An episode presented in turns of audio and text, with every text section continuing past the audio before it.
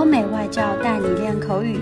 本节目由雅思官方合作机构英语同桌 FM 原创出品。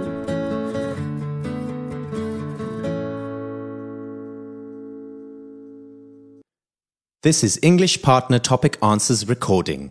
For further information, please visit our website englishpartner.taobao.com. Describe a television program you have watched. Out of all the television programs that I have watched recently, The Voice China is my favorite. Honestly, the weekly show is amazing. It is a reality talent competition. In fact, it is one of the most popular talent shows in the country. The truth is, many Chinese individuals like this particular show. The thing is, every episode is exciting, plus, the contestants showcase their amazing and unique talents in singing. As far as I can recall, the recent champion was from Beijing. He came from a middle class family of performers. Eventually, he became a singer himself. I suppose it runs in their blood. I was in a state of shock when I saw him perform. Well, his choice of song was just a simple one, but then the crowd went wild when he went out on the stage. Honestly, he's like an angel singing. I suppose he is meant to be a star. Without a doubt, he completely deserves the title of winner. This show encourages every Chinese individual to show off their gifts and talents. Those who take part are the ones who are brave enough to do it. Not only that, they are blessed with exceptional abilities. It is undeniable that people love to be entertained. Perhaps this show inspires and motivates people. It gives me an electrifying feeling when watching. Unfortunately, this particular reality competition is seasonal. Hopefully, another season will begin soon. I believe there will be more Chinese individuals who will want to showcase their amazing and unique talent. All in all, I certainly find this TV program interesting and compelling to watch.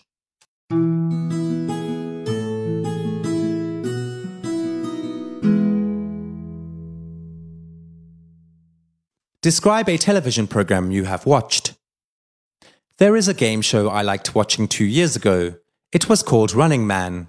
They had to accomplish the tasks that were prepared for them. The main aim of game was to rip off name tags of other contestants to survive. There are several reasons why, among others, this show caught my attention. First, the games and missions were always amusing. Whether it was an indoor or outdoor game, there was always a twist in the final part. The missions would always make the viewer gasp in disbelief. The second reason is that they often invited guests to participate. They may be singers, actors, or actresses. It is a wonderful opportunity to see your favorite stars doing entertaining things which we can't see in their movies or regular shows. For those avid fans, it was an opportunity to learn more about their idols. Thirdly, this was a stress reliever for me. I was often tired of studies and research However, I always felt excited to get home on weekends to watch it with my mother. It made us laugh out loud due to the craziness of the members, and their compatibility with the guests was always surprising. They always made sure that they can give laughter and satisfaction to their audience. With the great teamwork of the cast members and the creativity of the people handling the show, this is one of the most popular TV shows in my country. Even now, it is still receiving lots of love and support from people. OK，今天的口语话题就到这里啦。如果你有什么想听的话题，可以在音频下面给我们留言。如果你想要获取更多关于雅思学习的内容，可以关注我们的微信公众号“英语同桌”。我们下期再见。